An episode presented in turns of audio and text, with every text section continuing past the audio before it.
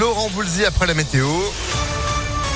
Et puis l'info, immédiatement, voici Florian Lafont, bonjour. Bonjour à tous. Dans un contexte de guerre entre la Russie et l'Ukraine, la Suède souhaite à son tour rejoindre l'OTAN. Le Parti social-démocrate au pouvoir dans le pays a donné hier son feu vert pour cette candidature.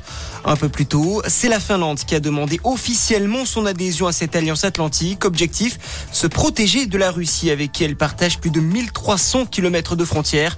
Le Parlement finlandais examinera aujourd'hui ce projet d'adhésion. Jean Castex fait ses cartons. L'actuel chef du gouvernement devrait donner dans quelques heures sa lettre de démission à Emmanuel Macron. Le président de la République devrait dans la foulée annoncer le nom de son futur Premier ministre. Les Français à visage découvert dans les transports. Depuis aujourd'hui, le masque n'est plus obligatoire dans les métros, les bus, les tramways, les taxis ou encore dans les avions. Décision du gouvernement suite à l'amélioration de la situation sanitaire.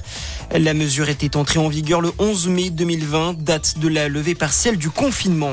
En Corée du Nord, en revanche, l'épidémie de Covid gagne du terrain. Huit nouvelles personnes sont décédées dues à de la fièvre, selon une agence nord-coréenne. On rappelle que la Corée du Nord ne dispose d'aucun vaccin contre le Covid et n'a pas les moyens de mener une campagne de dépistage de masse. Au lendemain de la tuerie de Buffalo dans l'état de New York, une nouvelle fusillade a éclaté hier aux États-Unis. Elle a eu lieu dans une église de Laguna Woods en Californie. Une personne est morte et quatre autres ont été grièvement blessés. Un suspect a été interpellé par la police. Et puis en foot, pour la troisième fois d'affilée, Kylian Mbappé a été élu hier soir meilleur joueur de Ligue 1. L'attaquant français du PSG, une nouvelle fois récompensé lors des trophées UNFP. Parmi les autres prix, le défenseur de Marseille, William Saliba, a été élu meilleur espoir. Le coach René Bruno Genesio a lui reçu le titre de meilleur entraîneur. Et chez les filles, la parisienne Marie-Antoinette Catoto a été élue meilleure joueuse de D1.